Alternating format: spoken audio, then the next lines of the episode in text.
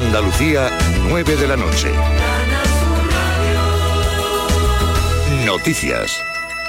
La Federación de Empresas del Metal de Cádiz, FEMCA, y la Asociación de la Industria Auxiliar Naval se han mostrado satisfechas con la desconvocatoria por parte de la Coordinadora de Trabajadores del Metal de la huelga indefinida prevista en Cádiz a partir del próximo lunes. La Federación lamenta que el daño está hecho y la carga de trabajo se ha marchado, por lo que ha anunciado que mantendrá la demanda que presentó el pasado viernes contra el sindicato y contra el comité de huelga de manera individual y personal, dada la ilegalidad manifiesta de la huelga. Y un hombre y una mujer aparecen ahogados en dos pantanos en Jaén y en Badajoz. Un hombre de 69 años ha aparecido muerto este sábado en el pantano de La Bolera, en el municipio jienense de Pozo Halcón. Un testigo ha encontrado el cuerpo y avisó de inmediato a emergencias. José Antonio Solá, portavoz del 112. Un testigo ha encontrado el cuerpo flotando en la orilla del embalse sobre las 12 y 45 aproximadamente, momento en el que el Centro de Coordinación ha alertado a efectivos de Guardia Civil y Policía Local. El 061 certificó la muerte y se ha activado el protocolo judicial para esclarecer las circunstancias de la muerte. Y este sábado, en el pantano de Feria, en Badajoz, aparecía sin vida el cuerpo de una mujer de 66 años que fue trasladada al Instituto de Medicina Legal de Badajoz para practicarle la autopsia. La Guardia Civil de Badajoz investiga este nuevo caso de ahogamiento. En lo que llevamos de año han muerto ahogadas una treintena de personas, sobre todo en la última semana. Y la Guardia Civil ha desmantelado una organización delictiva y ha detenido a nueve personas que presuntamente vendían marihuana camuflada en envoltorios de golosinas, en establecimientos de nutrición deportiva, en tiendas de cultivo, en expendidurías de tabaco y en estaciones de servicio de varias provincias españolas. Vainilla, helado y chicle son algunos de los sabores extra de la marihuana con un alto nivel de toxicidad que vendía esta organización. La operación, coordinada por la Fiscalía de Almería, y el juzgado de primera instancia de Berja, en Almería, se ha saldado con nueve detenidos y 147 investigados, tras realizar cuatro registros en Granada y Valencia y hasta 244 inspecciones en establecimientos de 31 provincias españolas. Se trata de la primera operación de este tipo desarrollada en España. En dicha operación se ha intervenido cerca de dos toneladas de cogollos de marihuana, dos vehículos, cerca de 20.000 euros en efectivo y otros 51.000 euros inmovilizados en una cuenta bancaria a disposición judicial y además diverso material informático. Vamos con otros asuntos porque arranca este sábado el primer fin de semana de feria en la línea. Ana Torregrosa. Tras el pregón y la coronación de las reinas de las fiestas anoche, este sábado se celebra la cabalgata anunciadora de las fiestas. Será a partir de las 9 de la noche. Una vez que finalice, se procederá al encendido oficial del alumbrado del recinto ferial. Ya mañana domingo es un día especial porque los linenses celebrarán también, a partir de las 6 de la tarde, la procesión marítimo-terrestre en honor a la Virgen del Carmen. Un fin de semana cargado de conciertos y actividades en esta velada y fiestas de la línea que se van a extender hasta el domingo día 23. En cuanto a la Feria Taurina, este año pasarán por la Plaza del Arenal los diestros Rocarrey, el Juli y Alejandro Talavante el jueves día 20 y Sebastián Castella, Miguel Pereira y Daniel Luque el viernes 21. A esta hora tenemos 32 grados en Sevilla y Málaga, 34 en Jaén, 36 en Córdoba y Granada, 33 en Almería, 24 en Cádiz y 28 en Huelva. Andalucía, 9 y 4 minutos de la tarde. Servicios informativos de Canal Sur Radio. Más noticias en una hora. Y también en Radio Andalucía Información y canalsur.es. Publicidad electoral. To survive, we need to stop burning fossil fuels. Vamos a hacerlo de esta manera, que cada balcón de Madrid tenga una planta. Necesitamos más gretas y menos marionetas. No necesitamos políticos manipulados por los lobbies, no necesitamos cobardes en deuda. Necesitamos activistas comprometidos, dispuestos a hacer lo necesario y justo, porque a PACMA el único lobby que nos apoya es el del sentido común. Pero ¿sabes cuál es la única verdad? El planeta no tiene precio. Tu voto tampoco. Vota PACMA. La nuestra es una pelea por la vida y no vamos a dejarla en manos de quienes creen que el país les pertenece, quienes quieren devolvernos al pasado. Frente a ellos vamos a seguir avanzando para hacer una vida mejor, más segura, más libre, más plena para seguir construyendo un país que cuide de su gente. Esta batalla va de tu vida, va de nuestras vidas y la vamos a ganar.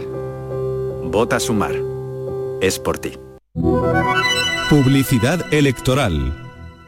Días de verano. El espíritu del verano te acompaña en las mañanas de los fines de semana. Ocio, cultura, ofertas turísticas interesantes, música, gastronomía y por supuesto la actualidad. Tu mejor guía radiofónica para disfrutar del verano. Días de verano.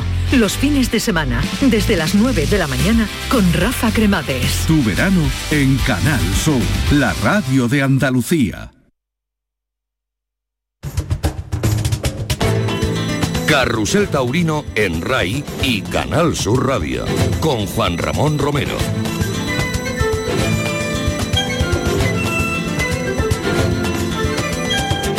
Las 9 y 6 minutos, esto no es eh, solamente un programa taurino, es un programa de emociones, de sentimientos, de vivencias, es un programa en el que tratamos de aprender esta cultura nuestra que es eh, el toreo, que es la tauromaquia y que tantas y tantas eh, satisfacciones nos suelen dar a los que lo sentimos evidentemente y lo comprendemos.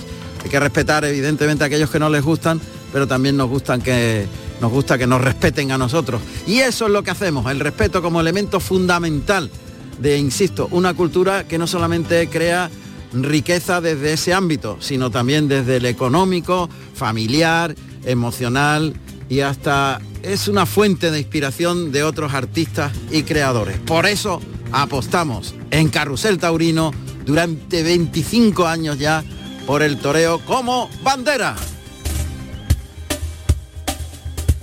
Juan Ramón Romero en Carrusel Taurino.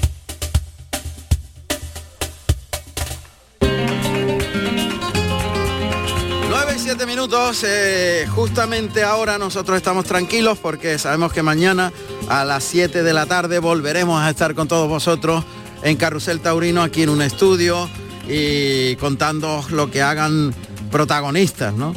Pero no deben estar tan tranquilos dos toreros que mañana se la juegan. ¿Cómo vivirán el previo? A ver, ¿cómo sentirá ahora mismo eh, Álvaro de la Calle y su familia que mañana en Ceret van a lidiar los toros de José Escolar junto a Fernando Robleño y Gómez del Pilar? Y os estamos contando que en Ceret, en, los Pirineos orientales franceses, eh, se lidia el toro más descomunal y más grande, equiparable al que se lidia en las ventas, donde se van a torear los toros franceses, precisamente de Robert Marllet, por Borja, Jiménez, Francisco José Espada y José Fernando Molina. ¿Cómo será eh, ese día previo? Le vamos a preguntar a Álvaro de la Calle. ¿Qué tal Álvaro? Buenas noches. ¿Qué tal? Muy buenas noches, ¿eh? ¿cómo estáis? Pues encantado de saludarte, Álvaro. Igualmente, ¿eh? un abrazo muy grande para todo el equipo. ¿Estás ya en Ceret? Estamos en Ceret, sí. Hemos llegado hace un poquito y, y bueno, pues nos estamos ya instalando, ¿no? Aquí en lo que es el territorio de- del toro, ¿no? El territorio, tremendo territorio. Tú sabes a lo que te enfrentas evidentemente mañana, ¿no? Hombre, pues sí, ¿no? Como no, pues conocemos lógicamente cómo, cómo es el, el toro, ¿no? Que se lidia aquí en, en Ceret y de, de su trapío, ¿no? Pero uno sabe dónde viene y, y al revés, ¿no? Encantado de poder estar aquí y, que vengan muchas así, ¿no? Lo, difícil es luego ser capaz, ¿no? De, de poder estar ahí delante de, de este tipo de, de corridas y, y de Francia que me está abriendo las puertas y, y pues que yo intentaré pues dar otro golpe ahí sobre la mesa, ¿no? Esa, esa es la actitud que tengo que llevar. Claro, porque eh, para los oyentes que a lo mejor no están versados en temas taurinos, eh, aunque no les suene Ceret demasiado, es una ciudad pequeña de- del sur de Francia, pero tiene la llave de los toreros que triunfan, tiene la llave de, de otras muchas plazas donde efectivamente pues son plazas más grandes, ferias muy importantes, hablo de Nimes, de Mont de Marsan, de, de Ar- Arles, de Dax, etcétera, etcétera, donde eh, premian muy bien a los toreros desde todos los puntos de vista, de incluirlos en los carteles y de pagarles bien. Y Álvaro de la Calle tiene una familia que lleva consigo siempre. Tu niña y tu mujer te acompañan. Pues sí, eh, han, han hecho el viaje con, con la cuadrilla conmigo y aquí están y hombre, yo creo que son mi, mi baluarte, ¿no? Los que me dan esta suerte y, y ojalá mañana pues sea así, ¿no? Y aquí han querido estar conmigo acompañándome, ¿no? Bueno, ¿y cómo lo vivís? ¿En familia Bueno, qué pues, hacéis? ¿Saléis ahora? ¿Cenáis juntos? Cuéntame Sí. un poco cómo son esas vivencias, Álvaro. Pues juntos, normal, con la cuadrilla, todo el mundo. Ahora mira, hemos estado aquí dando una vuelta en un centro comercial que hay aquí al lado y ya esperando pues para ahora cenar juntos y, y bueno, como es un día a día, ¿no? Que igual que fuera con la cuadrilla, pero en este caso pues con, con mi mujer y mi hija y, y bueno, y algún aficionado de, de, de Francia que, que gracias a Dios, ¿no? Pues voy teniendo ahora ya algún seguidor y se desplazan a verme y, y están ya aquí y vamos a cenar todos juntos y bueno, pues a, a- a hablar de toros y, y un poco también distraernos, pero hablando de toros, ¿no? Como yo digo. Y pasando el día pues pensando a ver, lógicamente, pues cómo va a ser el transcurrir de mañana, que a si tenemos suerte, que rueden las cosas, pues bueno, cuando somos toros que necesitamos de, de también tener esa pizquita de suerte, pues también yo creo que hablando de, de toros y tal, la traemos un poco, ¿no? Y, y te mentalizas de que, pues, que sé que, mañana tengo que hacer un esfuerzo y, y dar la cara a todo lo que pueda, pues para, intentar puntuar, ¿no? Y, y ir sobreviviendo, como yo digo, en, en este difícil mundo que cuesta tanto y eh, cada corrida que yo tengo es día a día, ¿no? Y de la manera que, que me tengo que abrir camino. Claro, cada día es como una especie de examen final para que te vuelvan a contratar. Pues sí, ¿no? Desgraciadamente es así, ¿no? Porque pues no son muchas las corridas que, que suele tener uno firmadas y, y tiene que ir abriendo ese paso de, de triunfar en, en mañana, si Dios quiere, aquí en, en Teré y que me vuelvan a repetir aquí el año siguiente y que, abra, y que me abra más puertas en, en Francia, ¿no? Que, que es lo que uno también va buscando y que ese es el trampolín mío hacia España, ¿no? Que, que creo que tiene que ser así mi carrera hoy en día, ¿no? En la situación que está y, y dándole gracias a Dios por estar aquí mañana anunciado, ¿no? Claro.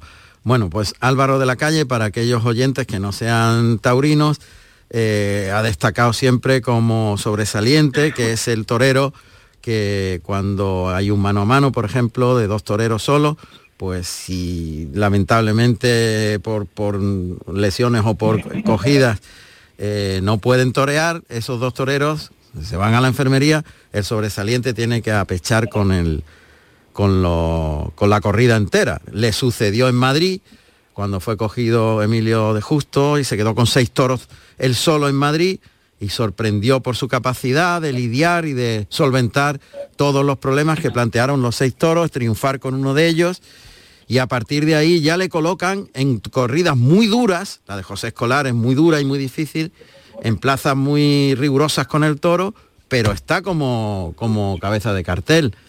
Y ese salto, mm, conseguirlo es casi un milagro, Álvaro. Pues sí, yo creo que muchas veces es más complicado ese salto que, que he logrado yo que, que, el, que el romper de una manera más natural, ¿no? Estando torando corridas, ¿no? Porque es un doble salto, como yo digo, ¿no? De venir de, de estar un poco ahí quizás en casi ya como, como sobresaliente, que era lo que habitualmente pues pues podía torar, aunque torar alguna corrida también suelta, pero claro, lógicamente pues después de la tarde de Madrid, pues bueno, ahora estoy por lo menos en Francia, me están acartelando como torero, digámoslo así, a mí no me gusta decirlo, ¿no? Titular, ¿no? Pero como ponen los muchos medios, Mm. anunciado en una terna, ¿no? Que, que es más bonito y suena mejor. Y, y bueno, pues el objetivo es que yo me vaya ahora ganando puestos y, día a día el estar anunciado con dos compañeros en terna como, como los demás compañeros, ¿no? En su carrera, ¿no? Pero bueno, lo miro como que el- ha sido un, paso también, ¿no? Un trampolín que me ha dado el de sobresaliente y, y de la manera que, que lo que lo he hecho y que lo estoy haciendo, ¿no? Porque sigo toreando también algunas corridas de sobresaliente y donde me llaman y, y bueno, pues luchando, ¿no? Es una carrera de, de mucha lucha, sacrificio y un camino muy largo por, por recorrer y, y bueno, yo creo que es cada día una, una etapa, ¿no? En la que hay que pasar y, y poco a poco, ¿no? Y sobre todo pues mañana intentando dar un toque de atención nuevo y un golpe sobre la mesa más y que, que, suene el nombre de la calle con un triunfo mañana pues sería muy importante para, para mi carrera. ¿no? Pues que nosotros lo contemos mañana en Carrusel. Mucha suerte Álvaro y muchas Muchísimas gracias. De verdad, de corazón. Y seguro que sí, porque siempre me dais buen buen bajío.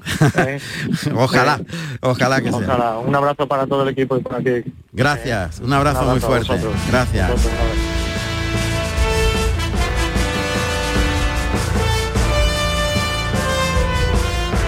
Carrusel Taurino en RAI y Canal Sur Radio con Juan Ramón Romero. Una historia humana, la de Álvaro de la Calle, de superación, de fe en sí mismo, de eh, ganas de, de conseguir la meta y el éxito. Tantos años ahí, entre comillas, encasillado como sobresaliente, y cuando le viene la oportunidad es la más difícil del mundo. Se encuentra con seis toros en Madrid. Y a partir de ahí empieza a llamar la atención. Es una cosa realmente que en pocos ámbitos sucede, pero en el taurino también, acompañado siempre de su familia. En fin, es un- una cosa, una historia muy, pero que muy singular. Ganadería Jandilla, propiedad de Francisco de Borja Domecq Solís y hermanos, Comunidad de Bienes, y Matilde Solís Atienza e hijos, Comunidad de Bienes. Representante Francisco de Borja Domecq Solís, divisa azul, señal de oreja horquilla en ambas. Antigüedad 3 de mayo del año 1951. Los toros se crían en las fincas Jandilla, en Vejer de la Frontera, Cádiz, y Los Quintos, en Llerena, Badajoz. Procedencia actual, Juan Pedro Domecq. Borja, ¿qué tal? Buenas noches. Muy buenas, Juan Ramón, ¿qué tal? ¿Cómo estamos? Pues encantado de saludarte. Verás que la ficha hemos mantenido la que había. Sí, lo he visto, lo he visto. Y la hemos mantenido en honor a tu padre. Pues nada, un honor, un honor, sí que sí. Eh, sabes que tendríamos que cambiarla y que pues pero hemos pensado que una personalidad como la de tu padre siempre va a estar presente con esa ficha Pues haces bien. sabes Eh, mucha gente me dice oye que eso está equivocado que en fin pero no está equivocado para nosotros es correcta y seguro que en tu corazón lo es también ¿no? Hombre, sin duda, sin duda. Bueno, dicho lo cual, para aquellos que dicen, estos se equivocan siempre con la ficha, que eso ha cambiado. pues queda claro por qué lo hacemos, ¿no? Bueno, me imagino que uno de los hitos más grandes que puede conseguir un ganadero es que su corrida sea la más completa de la, de la Feria del Toro de Pamplona. ¿no? Pues sí, la verdad que, que es un, un orgullo y un honor, ¿no? El, el poder ser parte de, de la fiesta de, San Fermín y, al final son muchos años, ¿no? De, lidiar allí y tener una relación muy especial y, y cada vez que, que conseguimos pues un hito como este pues nos llena de orgullo y de felicidad a toda la familia. Claro, me imagino. Eh, estamos eh, debatiendo también en redes sociales, en arroba carusel taurino, al respecto de si los encierros han cambiado y que estos encierros son diferentes a los que había. Y no sé qué opinas tú, los que había hace una década, por ejemplo.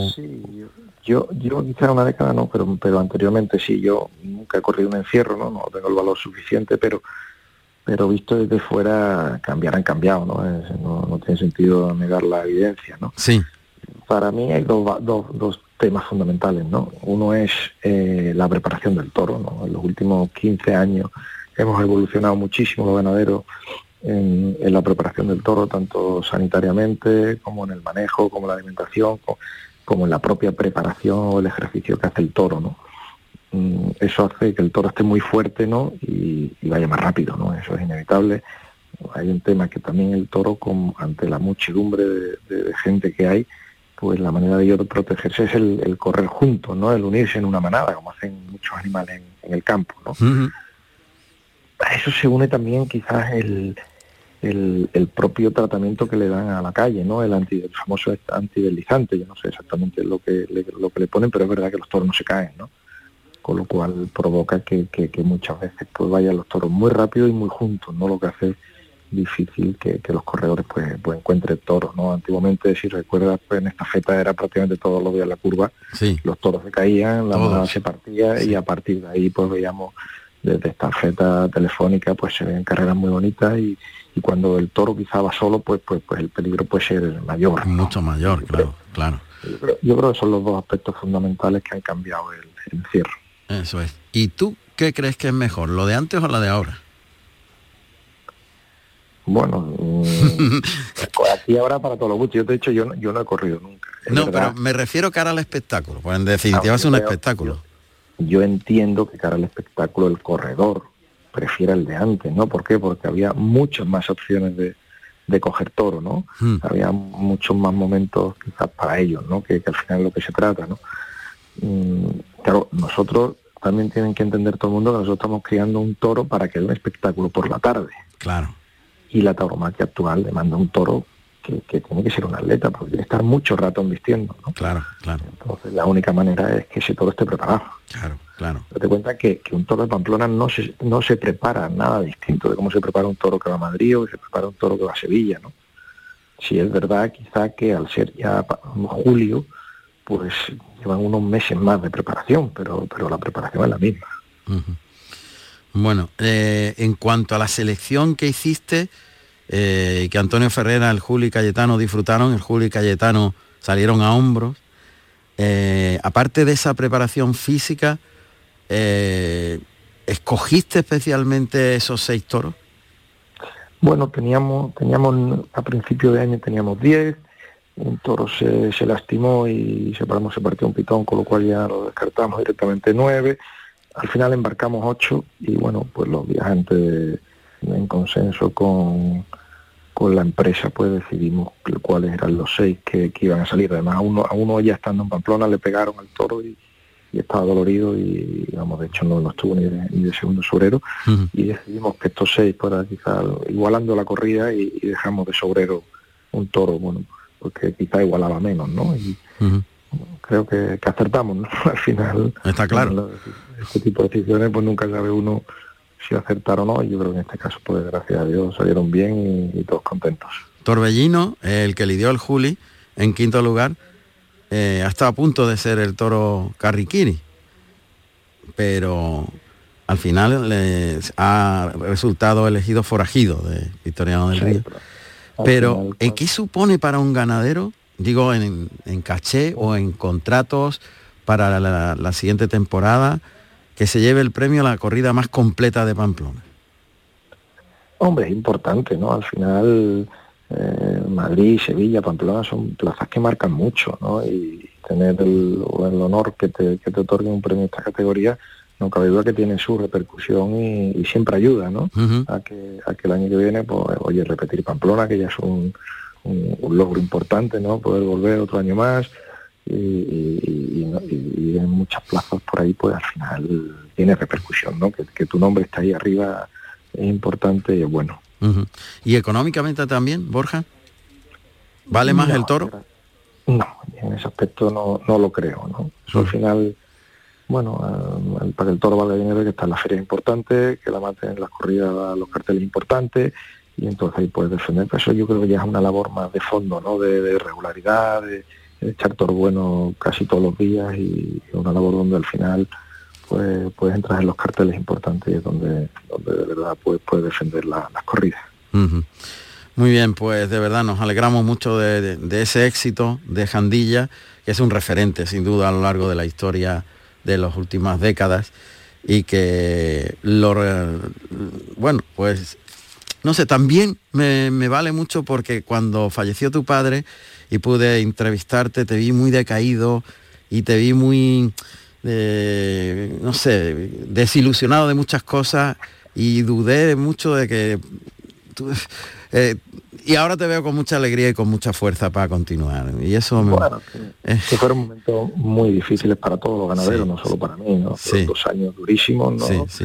A, todos los niveles, ¿no? Tanto moral como económico como todo, ¿no? Y bueno, gracias a Dios pues hemos vuelto a, la tan ansiada normalidad, ¿no? Como decíamos, y bueno, pues no, que al final como todo tiene su duelo, ¿no? Y la vida sigue y es lo que quisiera mi padre, que siguiéramos con, con la ilusión y, con, y haciendo las cosas lo mejor posible. Claro, que es lo que estáis haciendo y me alegro enormemente de esa recuperación y todos los ganaderos se lo merecen sin duda. Un abrazo muy fuerte, Borja, y enhorabuena. Gracias a vosotros y un abrazo muy fuerte. Muchas gracias. Borja Domecq, Jandilla.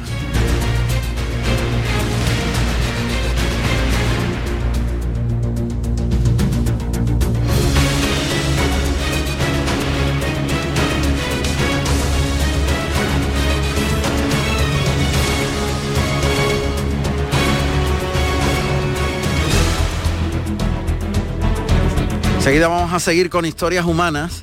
Eh, teníamos eh, preparado a Pablo del Río, hijo de Victoriano del Río. De momento tenemos complicaciones con esa comunicación. Y si no es posible, pues lo haremos mañana, evidentemente. Eh, entre tanto, vamos a preparar lo siguiente, que es una historia muy humana. Pero os cuento que para las 7 de la tarde, cuando den las 7 de la tarde en Canal Sur Radio y en RAI mañana, de nuevo Carrusel Taurino tiene muchas emociones previstas. Estos son los festejos fundamentales que vamos a contaros. En las ventas en Madrid, toros de Robert Marlé para Borja Jiménez, Francisco José Espada y José Fernando Molina.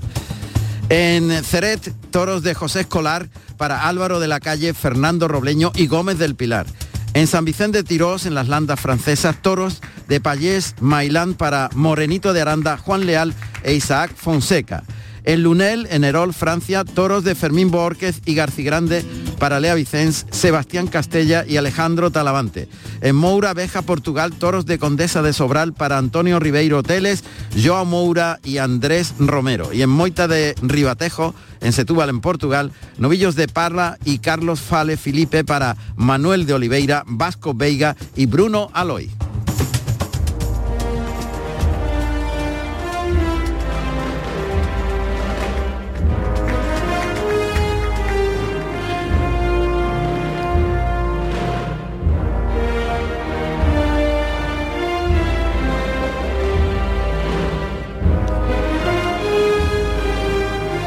Son las 9 y 26 minutos de la noche y bueno, sabéis que en Carrusel Taurino tenemos un honor eh, que además llevamos con mucho orgullo, con, con- como una especie de bandera, ¿no? Cuando retransmitimos desde la Real Maestranza de Caballería de Sevilla y estamos situados en Toriles, llega Javier Zulueta y entrega la llave simbólica que abre el toril a parte del equipo auxiliar. Ahí está Miguel que recoge y Hermes, el torilero que recoge la llave. Y entonces se abre el portón y entran eh, los Zuluetas, los alguacilillos. Y entonces tenemos el honor que para todos los oyentes de Carrusel Taurino, los alguaciles de la maestranza dan las buenas tardes. El primero dice, buenas tardes. Y el segundo dice, señores, buenas tardes. Son los Zuluetas, un auténtico emblema de la maestranza. Y allí está Carrusel Taurino, cada día, para recibir las buenas tardes y que los oyentes del mundo vivan en la maestranza el inicio del festejo. Inmediatamente después comienza la corrida y nosotros relatamos lo que pasa en el templo del toreo, en la maestranza. Pues ahí está, arranca. Y bajo esos zone- sones oyen esta voz. Javier Zulueta, ¿cómo se dice, cómo se saluda desde lo alto del caballo en la arena de la maestranza, en el albero de la maestranza, a los oyentes del mundo? Bueno, señores, buenas tardes. ¿Qué tal, Juan Ramón? ¿Qué tal? ¿Cómo Bueno, estamos? encantado de saludarte. Para mí es un- Igualmente. un, placer. Javier, saludarte siempre. Y, y- y ojo que llevamos eso con un orgullo y un honor. Nadie tiene esa, esa oportunidad nada más que nosotros. Para nada, y además en mi caso es algo heredado, heredado porque muchos años lo hizo mi padre junto a mi hermano y, y ya pues bueno, yo, yo lo heredé, esa tradición y es un, es un orgullo que llevamos y, y que no puede faltar jamás, por supuesto. Claro, un emblema total. Y esas buenas tardes, señores, buenas tardes, que ya es famoso mundialmente, tú lo sabes, en todo el mundo. Sí, sí, sí, sí. Me lo dicen, ¿eh? Me lo dicen, ¿eh? Por muchos sitios me lo dicen. claro que sí. Bueno, tú toreaste en la maestranza. Sí, justamente hace 30 años. O sea, este 30 año, 30 años, este año se ha hecho 30 años que, que sin caballos en, en la maestranza. ¿Y, y cortaste alguna oreja? No, di una vuelta al ruedo, pero no tuve esa, esa enorme, no, no, no, no la corté. no la Porque, corté. porque te lo hubiera dado tu padre la oreja. Claro que sí, sí. Tuve, sí tuve el privilegio de que me lo diera, porque también era alguacilillo de la Plaza de Toros de, de Alcalá de Guadaira. Sí. Ahí sí me dio alguna oreja. En Sevilla nos quedamos a puntito, pero bueno, es una cosa que se quedó ahí clavada y que no pudo ser. Ya. ¿Y qué sentiste cuando tu padre te dio la oreja o cuando tu padre te saludó y tú diste la vuelta al ruedo en la maestranza? ¿Qué sentías tú en ese momento? Hombre, pues eh, yo era un, sueño, ¿no? Yo pues, me crié en la Plaza de Toro de Sevilla y estaba harto de mis padres a darles a los toreros y siempre tiene uno, alguna vez seré yo, alguna vez seré yo, y imagínate, lo recuerdo hace 30 años y no se me olvida esa sensación, esa vuelta al ruedo, creo que, eso no se me olvidará jamás, ¿sabes? Sí. ¿Y ¿Te podías imaginar que 30 años después tú le ibas a entregar una oreja a tu hijo en la maestranza? Bueno, hace unos años me lo venía a venir, porque este desde, desde muy pequeñito siempre lo recuerdo con la muleta en la mano y, en el fondo digo, verás como a, que alguna vez se junta, que alguna vez se la tengo que dar y, mira, este año pues, pues, pues, pues, ha sido así, ¿sabes? Me lo, me lo veía venir, pero, pero bueno, ya la verdad es que fue, ha sido muy emocionante. ¿Qué se te vino a la cabeza el pasado jueves cuando por unanimidad la plaza eh, pedía la oreja que y al final sale el pañuelo blanco oreja para Zulueta ¿Y pues, qué pasa? ¿Qué, hay entonces en tu cabeza? ¿Qué hace? pues se me viene aquello que tengo desde hace 30 años cavado, que no, que no lo pude conseguir yo, de dar ese abrazo a mi padre y esa satisfacción a mi padre y mía propia y demás, pues, pues, pues, pues eso, todos esos recuerdos, pues de momento se te vienen a la cabeza y cuando estoy cruzando el albero por, por la oreja, pues, pues, pues la verdad es que son, fueron muchísimas las emociones, Muchísimas. Eh, eh, y le pegas un abrazo a tu hijo, le entregas la oreja, jueves por la noche, después de un faenón impresionante, luego evidentemente la cosita de la espada impidió la segunda, estaba claro que, que hubiera caído si acierta la primera bien y no veas lo que hubiera sido ya, pero da igual, porque el faenón quedó allí y la oreja fue de mucho peso. ¿Y, qué pasa en el momento en que le entregas la oreja? ¿Qué mirada hay entre los dos? Pues mira, yo eh, como, claro, es mi hijo, lo conozco, yo lo veo desde que estaba en la barrera, yo le conocía la cara y lo veía que estaba enfadado, ¿sabes? Sí. Estaba enfadado, porque bueno, sabía, yo sabía él cómo, cómo él venía a Sevilla, lo que él traía en la cabeza. Y, ahí lo, me lo demostró, y entonces yo lo había enfadado. Entonces cuando, cuando vino hacia mí, le di esa oreja, pues lo que le dije fue, eh, hijo, Javi, cambia, cambia la cara y disfruta de este momento. Claro. ¿Sabes? Porque eso, eso, eso es lo, que le dije. ¿sabes? Claro, sí, si lo que había hecho estaba allí ya, ahí había claro, que disfrutar. Claro. claro, Pero tú sabes cómo son los toreros y, él y, él que aspiraba más y había tenido en las yemas de los dedos algo muy gordo y, claro, pues yo siempre se exige más y él estaba en ese momento dado, yo lo veía que estaba, estaba enfadado. Ya creo que de momento ya salió conmigo, creo que le sirvió, me hizo caso y yo ya después la imaginé de él dando la vuelta al ruedo, la puerta al ruedo la disfrutó muchísimo, pero verdad que en ese momento estaba, estaba contrariado. Tuve ahí que ejercer más de padre que de alguacilillo. Ah, claro, más de padre que de alguacilillo. A ver, está, está, por ahí Javi, Javi Zulueta. Buenas noches. Buenas noches, Juan Ramón. Enhorabuena, Javi. Muchas gracias. Evidentemente te llamo Javi, no por nada, sino porque tu padre es Javier y así ya nos vamos... ¿eh? no es una falta de respeto, ¿eh? es muy, cariñoso. Claro que sí. Bueno, yo le dije a tu padre, yo te vi hace un año, fue en junio del año pasado, cuando coincidimos en un tentadero en casa de Gabriel Roja, un tentadero grabando todo caballo. Eh, y, bueno, toreamos una vaca en el campo, a, campo abierto y fue la primera vez que te vi. Y ya le, y le dije a tu padre, este va a funcionar, va a ser torero seguro. Así que de momento no me voy equivocando. No, la verdad, de momento muy bien, muy contento. Bueno, ¿cómo fueron esas impresiones en Sevilla? Cuéntame todo el proceso tuyo mental, desde que sabes que vas a hacer el paseillo hasta que recoges la oreja de manos de tu padre. Pues es mucho, ¿no? No sé, mucho que, explicar. La verdad es que yo iba con, la mentalidad principalmente de, disfrutar. Mm, eh, la oportunidad de poder torear en Sevilla, que, la que yo considero mi, plaza, pues era para disfrutar y por supuesto, bueno, pues como uno disfruta triunfando, ¿no? Entonces pues quería triunfar y dar, dar lo máximo de mí y que el público de Sevilla pues, pues me viera.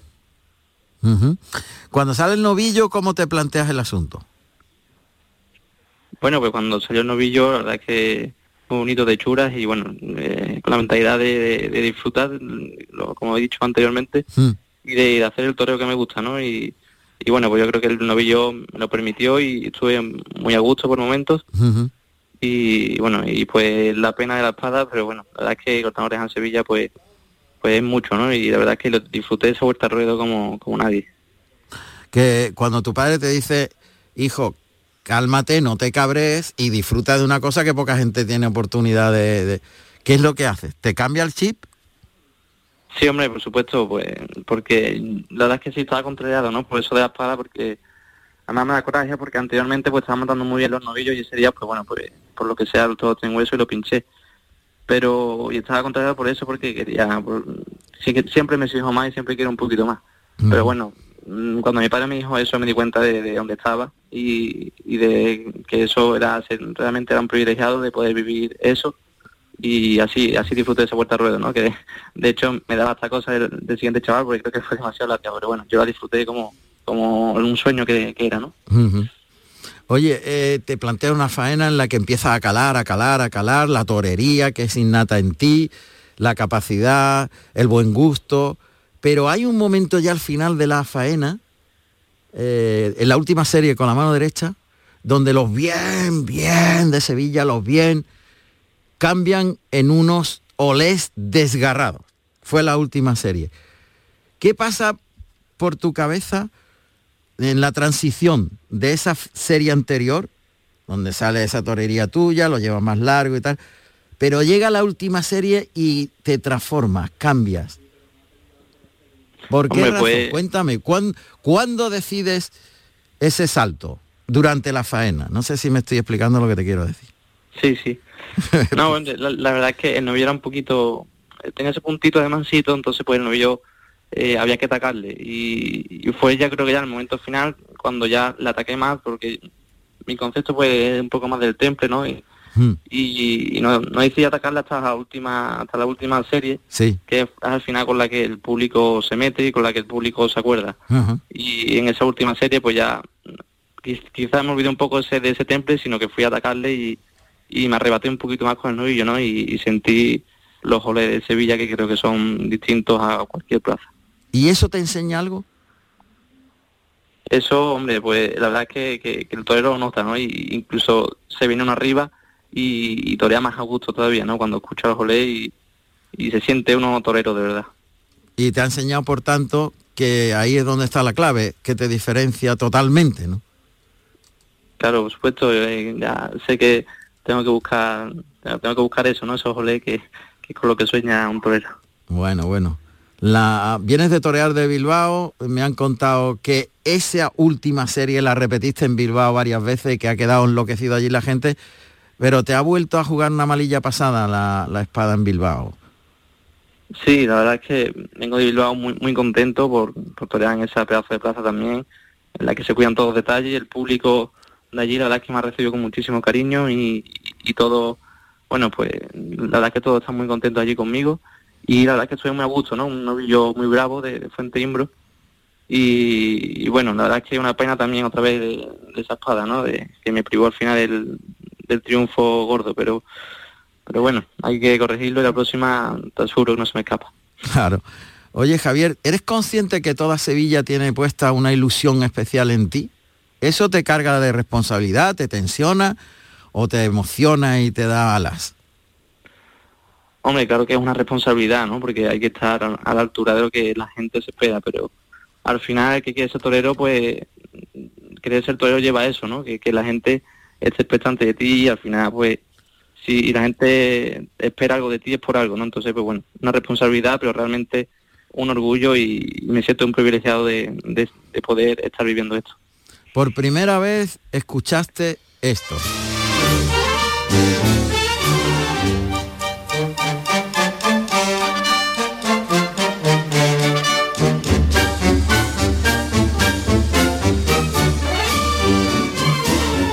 Cuando arrancas el paseillo, un sueño cumplido, pero ahora viene lo, más importante, ¿no, Javier? Sí, hombre, por supuesto. Eh, el momento del cerrojazo, ¿no? En, esa, el tan famoso cerrojazo del paseillo, pues la primera vez que lo, que lo vivo vestido de torero, ¿no? Pues fue algo, un, un sueño cumplido, pero después había que torear y, disfrutar de esa plaza. Bueno, pues entrañable sin duda lo que sucedió en la maestranza el pasado jueves por la noche. Javier Zulueta cumplió un sueño y su padre también. A los dos muchísimas gracias y muchísima suerte. Muchísimas gracias, Juan Ramón. Muchas gracias, un abrazo muy grande. Buenas tardes. Buenas tardes. Señores, buenas tardes, buenas tardes. señores, buenas tardes. Buenas tardes. Adiós.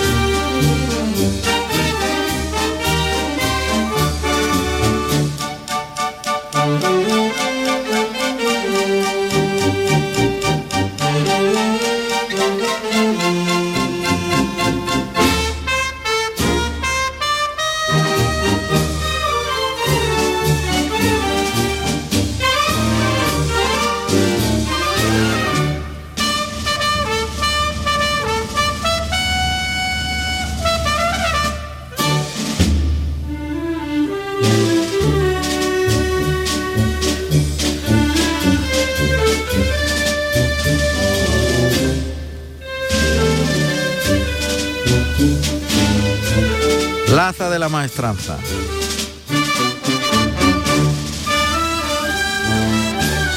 Casi nada. Jueves por la noche.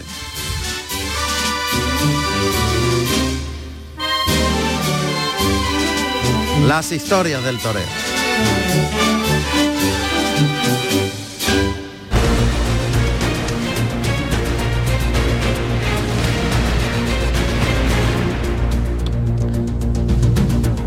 A ver, ¿hay resultados, Elena, de otros festejos? Cuéntame. Pues sí, parece que en San Fernando, Cádiz, eh, Oliva Soto ha terminado eh, la corrida con cuatro orejas en total. Dos orejas en el primero y dos orejas en el segundo. Puerta Grande en San Fernando para Oliva Soto, cuatro orejas con los toros de Albarreal en San Fernando y más de tres cuartos de plaza. Y también tenemos Puerta Grande para Manuel Escribano en Moraleja, Cáceres. Moraleja, ¿cuántas orejas ha Dos cortado? orejas en el primero y dos orejas en el segundo, para Manuel Escribano. en Moraleja, Cáceres. Ya habíamos anunciado la Puerta Grande del Cordobés, que cortó dos orejas en su primer toro. Pues Puerta Grande para Oliva Soto, cuatro orejas en San Fernando, Puerta Grande para Manuel Escribano en Moraleja. Alfonso Oliva Soto, nacido en Cama, Sevilla, el 13 de octubre del año 1987. Tomó la alternativa en Sevilla, el 22 de mayo del año 2008, actuando como padrino Curro Díaz y como testigo Salvador Vega con toros de Gerardo Ortega. Manuel Escribano Nogales, nacido en Gerena, Sevilla, el 21 de agosto del año 1984. Tomó la alternativa en Aranjuez, Madrid, el 19 de junio del año 2004, actuando como padrino Canales Rivera y como testigo el Fandi con toros de Victoriano del Río. Carrusel Taurino en RAI y Canal Sur Radio con Juan Ramón Romero.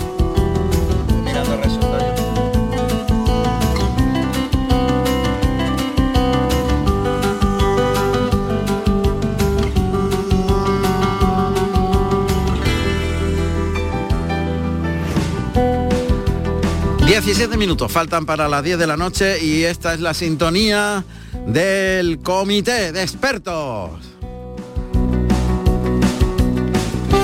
Maestro Chicote, don Pedro, ¿qué tal? Muy buenas noches. Buenas noches. Don Luis Miguel Parrado, Luismi, buenas noches. Buenas noches. Don Ángel Cervantes, Ángel, estoico, buenas noches. Buenas noches a todos, ¿qué tal? Bueno, encantado de saludaros a los tres. A lo largo de estos próximos minutos iremos eh, añadiendo datos de resultados en, en las distintas plazas que todavía nos quedan por cerrar. Eh, y bueno, también hay que decir que Juan Leal ha cortado dos orejas en Manzanares. Pues ya pusimos la puerta grande de Juan Leal. Y hay más festejos todavía en marcha. Bueno, señores, ha terminado San Isidro, terminó, perdón, San Isidro, eh, San Fermín, Pamplona, en el día de ayer con la de Miura. Y bueno, hay quien dice que hay mucha diferencia de lo que pasaba antes a lo que pasa ahora. Desde luego, Borja Domecq nos ha asegurado que efectivamente en los encierros son radicalmente distintos. Y no sé si por la tarde también es distinto lo que pasa. ¿Qué es lo que opináis vosotros en principio? Silencio. silencio. Abro, abro yo. Venga, Yo creo que no, que no hay mucha diferencia, hay muchísima. Muchísima. Muchísima. Yo tanto, creo que en, que- tanto en encierro como por la tarde. Hay que Totalmente. diferenciar. Sí, vale, venga, Total- totalmente, porque vamos, empe- eh, empezando por la mañana, eh, yo creo que se ha desvirtuado completamente lo que era la esencia del encierro. O sea, esa emoción que te hacía levantarte a las 8 menos 10 de la mañana y poner la primera de televisión española y ver aquello, porque entre otras cosas no había nada previsible, nunca había nada previsible. Y hoy en día da igual que sea la corrida de Miura que la de Fuente Imbro que la de Cebada, lo que ves por ahí son seis toros y cinco cabestros a toda velocidad, en cierres que duran 2 horas 2 minutos 35, perdón, y que no dicen nada, o sea, son fotocopias el uno del otro y eso antes no sucedía. Y por la tarde, hombre, Pamplona siempre ha sido muy bullanguera, eso no, no voy a descubrir a médica si lo digo, ¿no? Y siempre había alguna tarde en la que se dejaba llevar por el triunfalismo y sin haber visto demasiado, pues un torero cortaba cuatro orejas, otro tres, otro para acá, para allá y no. Pero es que ahora también eso sucede por las tardes a, eh, eh, poco a poco que, que, pase, ¿no? Entonces a mí la verdad es que Pamplona a mí este año me ha decepcionado mucho por la mañana y me ha decepcionado mucho por la tarde en cuanto a nivel de exigencia. Quizás que lo tengamos idealizado, ¿no? Pero Pamplona me ha dado a mí la impresión por la tarde de ser una plaza muy grande, muy grande, con mucha, mucha gente, pero con muy, muy poca exigencia o a lo mejor con muy, muy poco conocimiento en algunos sectores. Y poco criterio, diría yo incluso, ¿no? Luis me da la impresión de que se ha perdido un poquito el norte el norte en ese sentido, ¿no? Se han visto ejemplos muy claros, ¿no? Es decir, no se puede valorar, por poner un ejemplo, la tarde que compartieron Triunfo y Puerta Grande el Juli Cayetano, pues evidentemente no, es comparable, ¿no? Las tres orejas del Juli con las tres orejas que, se concedieron a Cayetano, ¿no? Y ha pasado también en otras tardes, desgraciadamente. Hay un cambio de registro, estoy de acuerdo en lo que dice, en lo que dice Luis. Los encierros, efectivamente, es que son, son clones unos de otros, ¿no? Yo no, tengo una estadística a mano, pero prácticamente el tiempo de, duración de los, de los de los encierros han sido prácticamente los mismos, ¿no? Casi los mismos, ¿no? Nula emoción en, en ese sentido. Y luego a nivel de plaza, hombre, bien está, ¿no? Que, siga siendo ese, ese bastión de la tauromaquia del norte Pamplona, que se siga llenando cada tarde sistemáticamente, de hay billetes el, el coso, pero, pero sí es verdad que, este año especialmente pues parece que se ha perdido un norte, el norte un poco en el sentido del criterio sobre todo, ¿eh? incidiría yo, ¿no? Valorar las cosas eso de, reducirlo todo a la estocada final, bueno, pero a ver, si, si, si la faena no ha tenido contenido ninguno, bueno, pues una estocada... Y, ni a la estocada, a que, ni a la estocada, a que caiga el toro pronto. yo creo que está, Pronto, que, al final, efectivamente, que no se valora siquiera la, la colocación o la correcta ejecución de la, de, la estocada, ¿no? En fin. yo creo que... Yo... Cambio ahí, efectivamente. Yo creo que, que Ángel ha dado en la, en la clave, ¿no? Yo creo que hay una masificación en todos los aspectos en Pamplona y que no hay un criterio definido, porque el cambio de presidencia lleva consigo el cambio de criterio. Entonces yo creo que claro, entonces yo creo que hay una eh, siempre en, Pamplona está claro que ha sido eh, de la identidad que es y además creo que es respetable porque es una feria eh, histórica, ¿no? Donde han pasado todos los figurones del toreo y donde se han matado por las corridas toros del tipo que se mate, de la seriedad que se mata. Hmm. Pero siempre ha existido un tendido de sombra que ha marcado el registro de la tarde. Eh, eso yo creo que debe, debe de ir coordinado con el criterio que marque la presidencia, y es lo que realmente le va a dar nivel a, a esa feria. Sin lugar a dudas han pasado cosas importantísimas y otras que se han valorado de forma sobredimensionada que no han sido, bajo mi criterio, eh, tan importante, siempre entre comillas, ¿no? Porque matar ya ese tipo de correa toro tiene un mérito horroroso y matarlo en ese ambiente. que, que yo creo que los toreros eh, se preparan y se mentalizan de forma diferente para ir a Pamplona. Porque si en una plaza cualquiera eh, precisan de una concentración tremenda, en Pamplona aún más, ¿no? Tienen que acostumbrarse y hacerse a ese a ese caldo de cultivo que, que, marca la identidad de una plaza que, te digo, es histórica, ¿no? Pero yo creo que por la mañana la masificación, pues le quita pureza a lo que hemos visto años anteriores o en décadas anteriores. Hmm. Y por la tarde el cambio de presidencia pues, también altera los criterios que deben de regir en una plaza de esa importancia, ¿no? Lo de por la mañana lo ha clavado Borja Domés en la entrevista de antes, ¿no? Yo, según lo estaba escuchando, lo estaba pensando, eh, porque eh, pienso exactamente igual que Borja.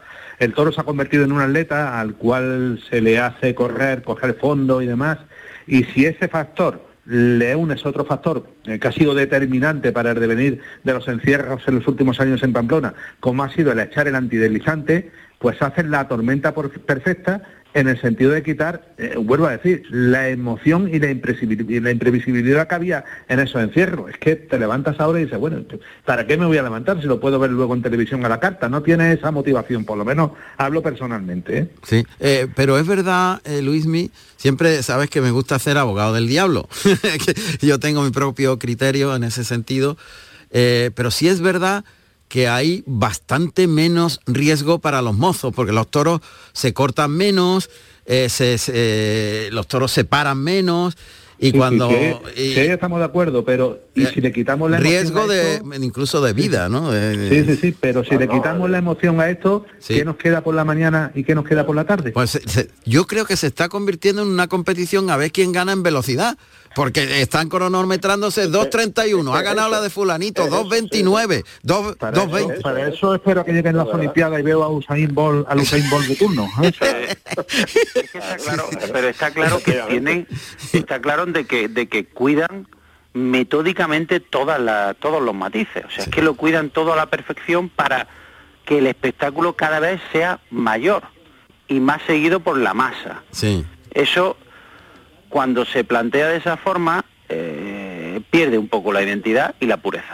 Entonces, eso... Hay menos riesgo, eh, evidentemente. Eh, entonces, pero claro, ahí, ahí se pierden esas carreras que antes se veían de corredores experimentados que acompañaban a los 5 o 6 toros en, en 100 metros o 150 metros, que son las carreras verdaderamente espectaculares.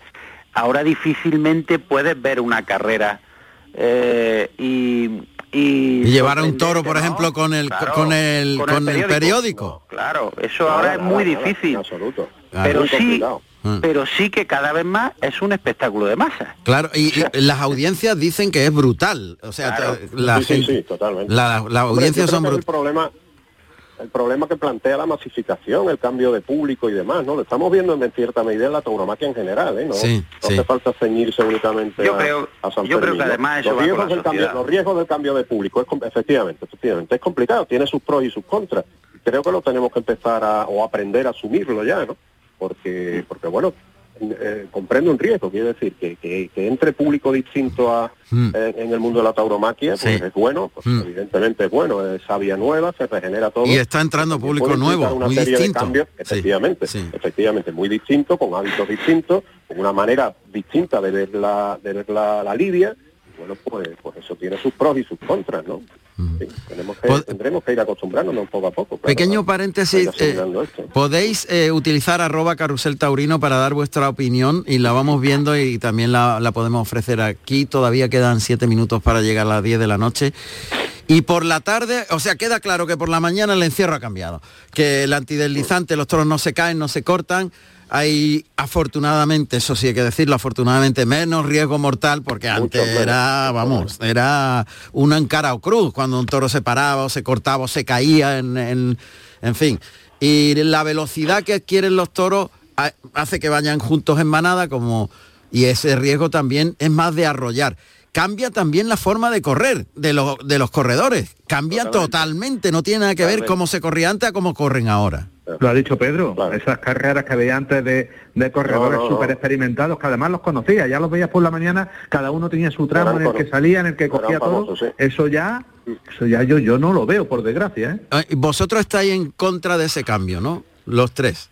Pero ¿qué hacemos con la evolución de, de, todo en la vida? ¿Qué hacemos? Porque evidentemente se ha convertido en un espectáculo mundial televisivo. que yo creo que es como, como el Tour de Francia. Antes veían la bicicleta cuatro tíos y ahora resulta que todo el mundo se pone delante del televisor para ver el Tour de Francia, que siguen siendo cuatro tíos que hacen un gran esfuerzo enorme, ¿no? Y, eso... Eh, Pero si es porque es que por mucho que te guste lo que has visto anteriormente, no puede ir en contra de los tiempos. Esto avanza de la forma que avanza. Entonces, o, o te adaptas o intentas sacarle el mayor partido posible. ¿Qué puede sacar de lo positivo? Pues que, como hemos dicho antes, atrae a un sector de público que antes no atraía. Y ahora mismo es un espectáculo y la gente se desplaza desde todas las partes del mundo durante una semana para venir a Pamplona. Pero pero porque antes no estaba tan globalizado como ahora. si tú es imposible, como tú bien dices eh, y muy sensatamente dices, Pedro, es imposible que vuelva aquello. Pero si aquello, si lo de hace 15 años estuviera ahora, con la globalización que hay, con la de medios que hay, con internet, que tú puedas estar viendo eso, una retransmisión en cualquier parte del mundo y llamarte la atención para ir al año siguiente, yo estoy convencido que habría la misma gente. Totalmente. Quiero hacer un pequeño paréntesis. Ha podido parecer una banalización lo que he dicho de cuatro tíos. Me refiero que antiguamente eran cuatro corredores que nadie veía, porque no estaba la televisión y nada. Era una cosa que han entendido pero, perfectamente. pero pido disculpas, porque ha podido parecer una banalización de un No, esfuerzo enorme que hacen si esta gente. Pero pero cambia el Tour de Francia cuando entra la tele y se hace mundial. Ahora, con las retransmisiones de este tipo de, de encierro, mm, es una cosa brutal en cuanto a miles de mm, muchas más el personas. impacto- el impacto es tremendo, claro. Y, ojo que para la, para la tauromaquia mucha gente se está aficionando y le está dando una importancia y está diciendo aquí yo, pues a mí me gusta esto mucho. Esa es la verdad. Esa es la, esa es la parte Sí, pero buena, luego te encuentras, es la te- parte buena. luego, luego te encuentras con una cosa que a mí se me abren las carnes, ¿no? Televisión española, la primera, perfecto, todas las mañanas, seis toros, no sé qué, no sé cuánto.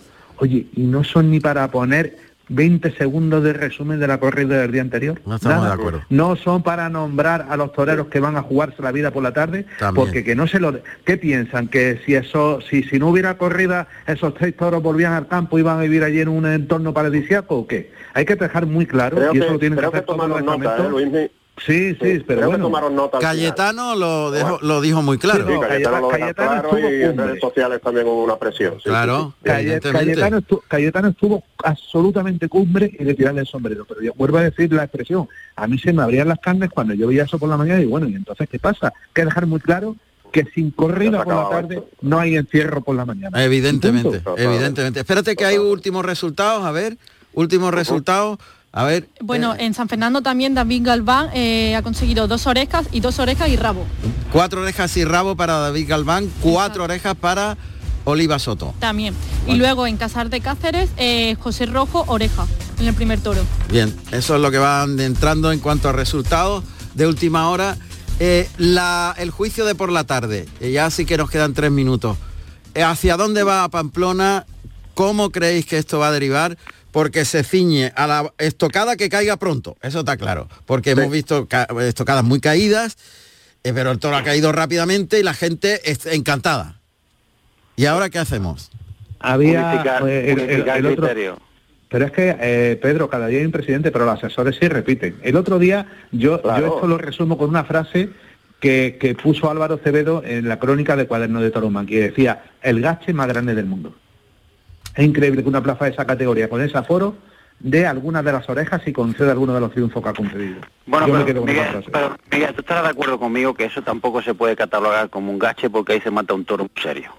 Entonces hay que Sí, tener sí, eh, y, hay, y hay- cierto- y hay un, y hay un dinero muy grande, pero Sí, hay una sí, persona la bien. presidencia que de Sí. faenas que en cualquier otra plaza de la misma categoría no hubieran llegado ni a vuelta de ruedo. me parece ¿Estamos me de acuerdo o no? me parece me parece me- yo eh, respeto profundamente y en muchos casos eh, estoy de acuerdo pero lo que no podemos tampoco es eh, restar importancia a- a- al tamaño de toro al que se enfrentan los matadores más, por más mucho fuerte, más fuerte, más fuerte que ese toro es el que ha salido esta tarde en Ceres, por ejemplo. Había uno Muy de. Saltillo que puede ser el toro más Caso- serio que se va a ver en la temporada. casos excepcionales eso no no cabe la menor duda y lo mismo te puede saltar un toro en cualquier sitio que sea mucho más fuerte que uno de Pamplona vale pero las líneas generales la medida estándar ahí es muy alta.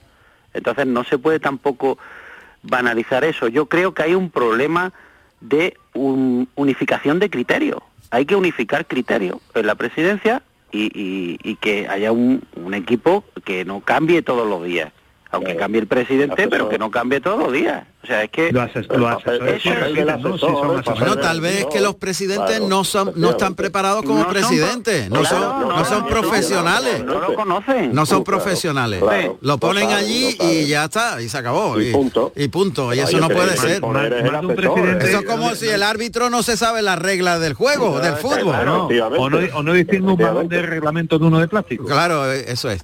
Uy, qué pena que se nos ha ido el tiempo, que faltan 45 segundos. Comité de expertos, gracias Pedro, Luismi, Ángel, gracias. Un abrazo muy fuerte para todos. Y muchas gracias al gran Andrés Calvo en la realización, José Carlos Martínez Sousa.